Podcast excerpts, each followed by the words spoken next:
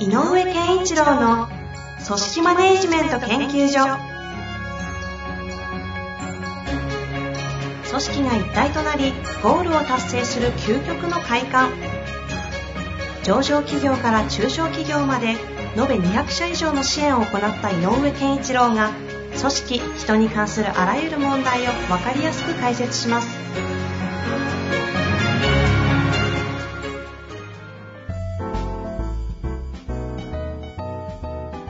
にちは、遠藤和樹です。井上健一郎の組織マネジメント研究所。井上先生よろしくお願いいたします。よろしくお願いします。さあ、ということで、今回も行きたいと思いますが、最近ね、井上先生の、あの、身の上話聞けてないんですけど、今日もですね、質問ちょっと長めなので、はい、わかりました早。速、行きたいと思いますが、もう次回あたりにね次回あたりにね、最近井上先生どう近ですか況をね、話を、はいね。私も聞きたいので、はい。ということで、今日はちょっと我慢していきたいと思います。えー本日の質問はですね、保険代理業をされている47歳の方からご質問いただいております。いきたいと思います。はい。井上先生、遠藤、遠藤先生、こんにちは。えーいつも貴重な話をありがとうございます。私の会社は某大手メーカーの企業グループの保険代理店で中間管理職をしております。近年、労務問題が親会社で多発したため、従業員サーベイが実施されたのですが、惨憺たる結果が現れました。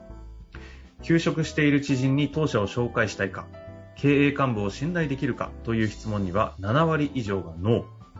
その一方で、職場の助け合い、人間関係に関しては8割が満足しているという結果が出ました。浮き彫りになったのは、現場と経営層との断絶でした。5年前に親会社から降ってきた社長は会社の売り上げを急進させろとの号令で現場は疲弊しベテラン中堅問わず離職率が上がっている状態です。役員連中は社長の親会社での派閥人脈で固めイエスマンしかいません。前置きが長くなりましたがこういった状況で現場と経営層との断絶距離感を埋める改善していくにはどうすればよいでしょうか。よろしくお願いいたします。はい。これは、すごい質問が来たな。うん、とても難しい。で、この方は、だからその中間で管理職、ちょうどそうですね。経営と現場の間に立ってるっていうことですもんね。そうですね。うん。でもこういう課題意識を持ってくれてる中間管理職の立場の方がいるっていうのもまた、なんか、立派だなって思います。うん。で、若干、これ、本当にこう、えっ、と、無責任に語れないなと思いながらもですが、はい。ちょっと、えーっと、なんていうのかな、その社長、あのえー親会社から来た、えー社長、経営者と、その周りをあのまとめ取り巻く役員の方たちっていうこと、この方たちが何を感じているかっていうと、うんもしかしたらその、えっと、自分がその、えっとまあ、子会社体というか、子会社の社長になった、ここでこの人が終わる人なのか、本社に戻るチャンスを狙う人なのかっていうのとも、なんかよ状況は違うと思うんだよね。あうん。で、本社に戻ろうという、ある種の野心が強ければ、あ。はいはいはい。やっぱり結果をしっかり残したいに、モードがガッて入るのは、ある意味その人の気持ちとしては起こり得るよね。うん。起こり得ますよね。うん。うん。うん。で、えっ、と、ということは、この人たちにとっては、はい。役員の人たちににとっては、あの、いえっ、と、やっぱり売り上げが伸びているという状況を作りたいっていうのが、まあ、ある種の狙い。求めてる、うん彼らのそこと、求めてるものう。う。ん、だと思うのね。うん、まあそう、そうですね。うん。で、それを、無策なまま下に下ろして、上げろって言っているとしたら、これは現場と経営はどんどん離れていっちゃうよね。で、えー何が言いたいかというと、売り上げをとにかく上げたいなと思ってるのは、まあ、ある種、あ自然に発生した経営経営層のたた方たちの一つの欲求だろうなとは思うので、うんうんうん、そこを、それはいけませんよっていうことじゃないと思うけど、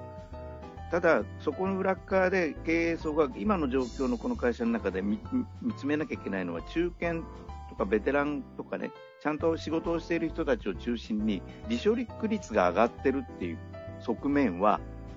見なきゃだめだよね。うんうんうん、つまり、売り上げ上げたいんだったら戦力をダウンさせちゃだめだよねっていう話がちゃんと理屈として分かるかどうかっていうか、はいはいはい、ここが、えーと、まず、えーと、現場の人たち現場と経営との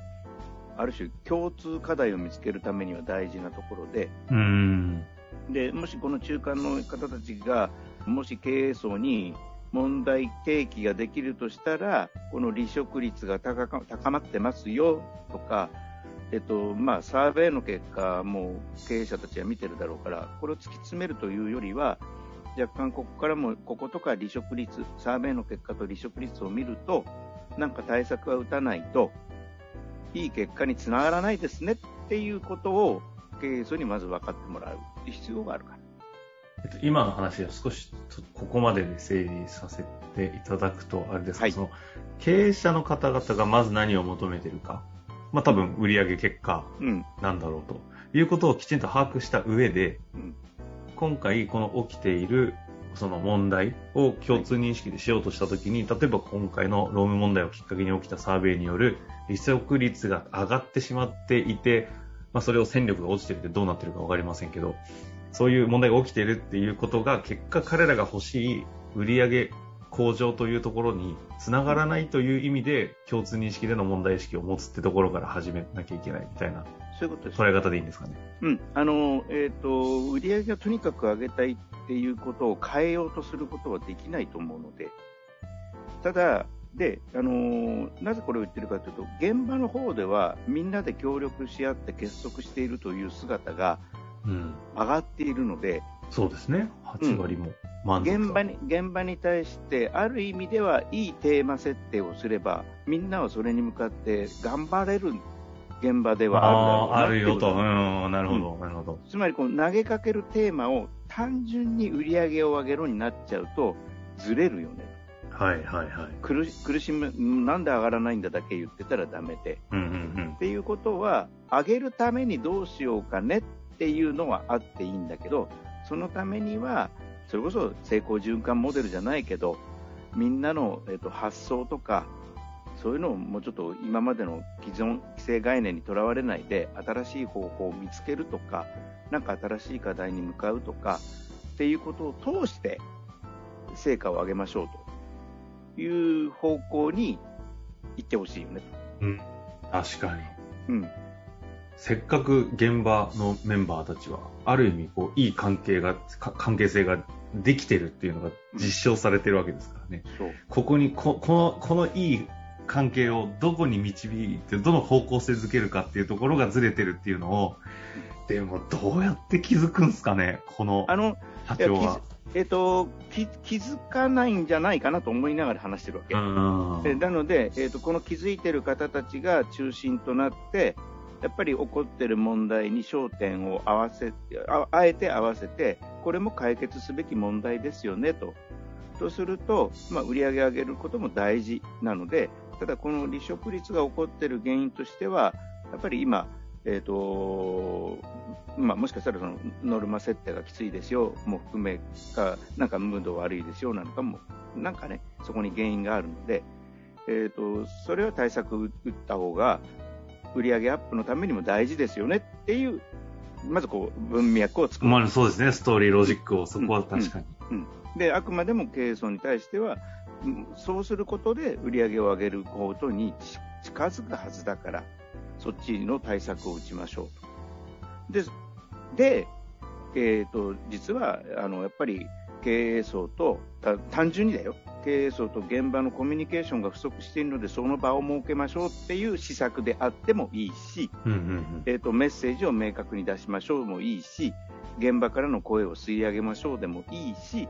やっぱり、えー、の現場の活力を得るためにこんなことをしましょう。いろんな施策のアイデアはあのあると思うので、えーと、それをあのこう正当化するというか、えーと、正しくえーと、仕組みとしてというか、えー、会社としてのトライ項目としてちゃんと入れてもらうためには、やっぱり経営層がそれをやることで売り上げが上がるんならいいよっていうところを使わないといけない、ね、うん。その発想でいること。うんうん、でで、ただしなんだけどね、あの辞めてっている人たちが、えーと、これが悪い意味で辞めてっていない場合がある、会社にとって。なるほど、確かにね。うん、うん、っ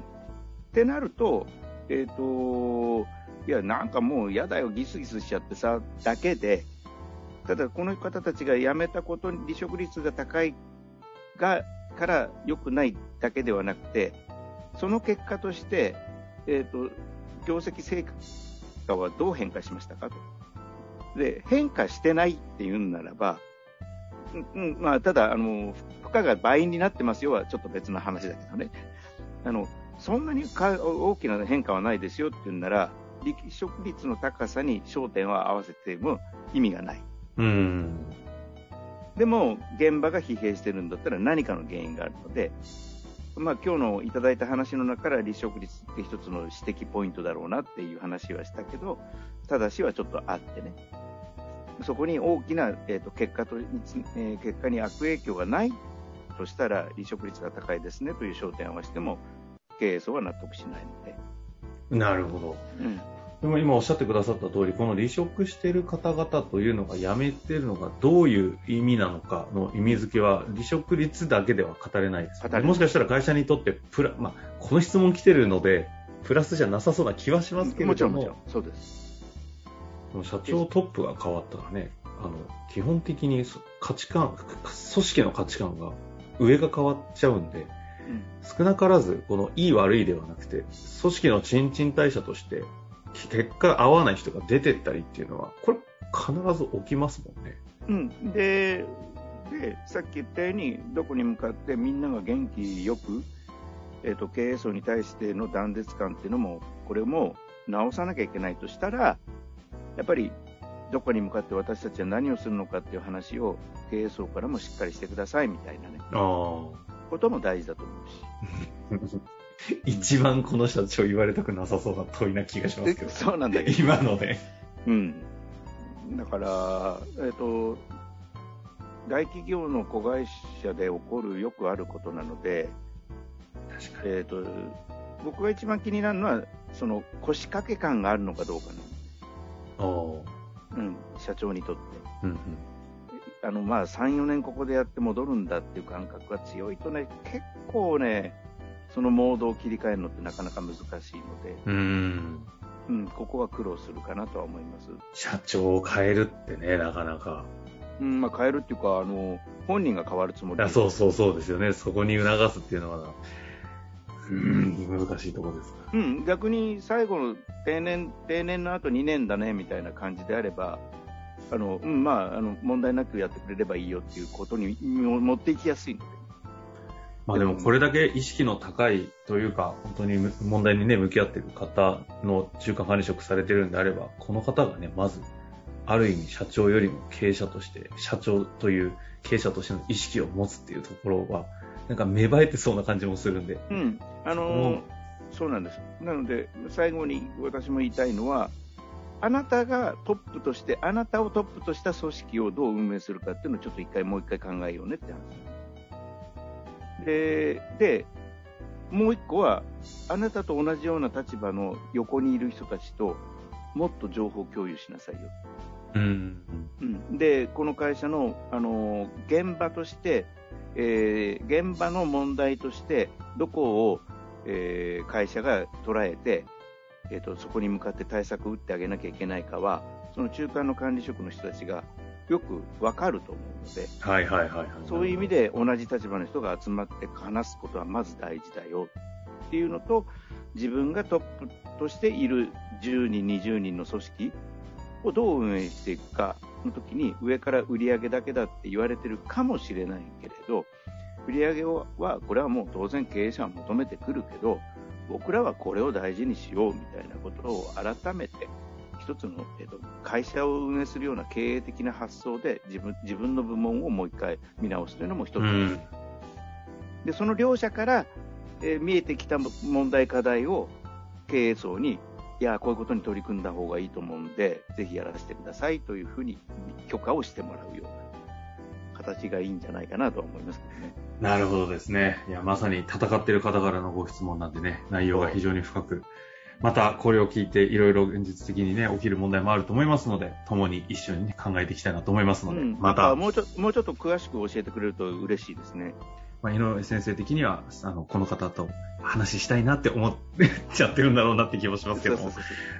なんか機会があるといいですよね。まあはいということで、今日のところ終わりたいと思います。ぜひ、はい頑張っていただきたいと思います。ありがとうございました。ありがとうございました。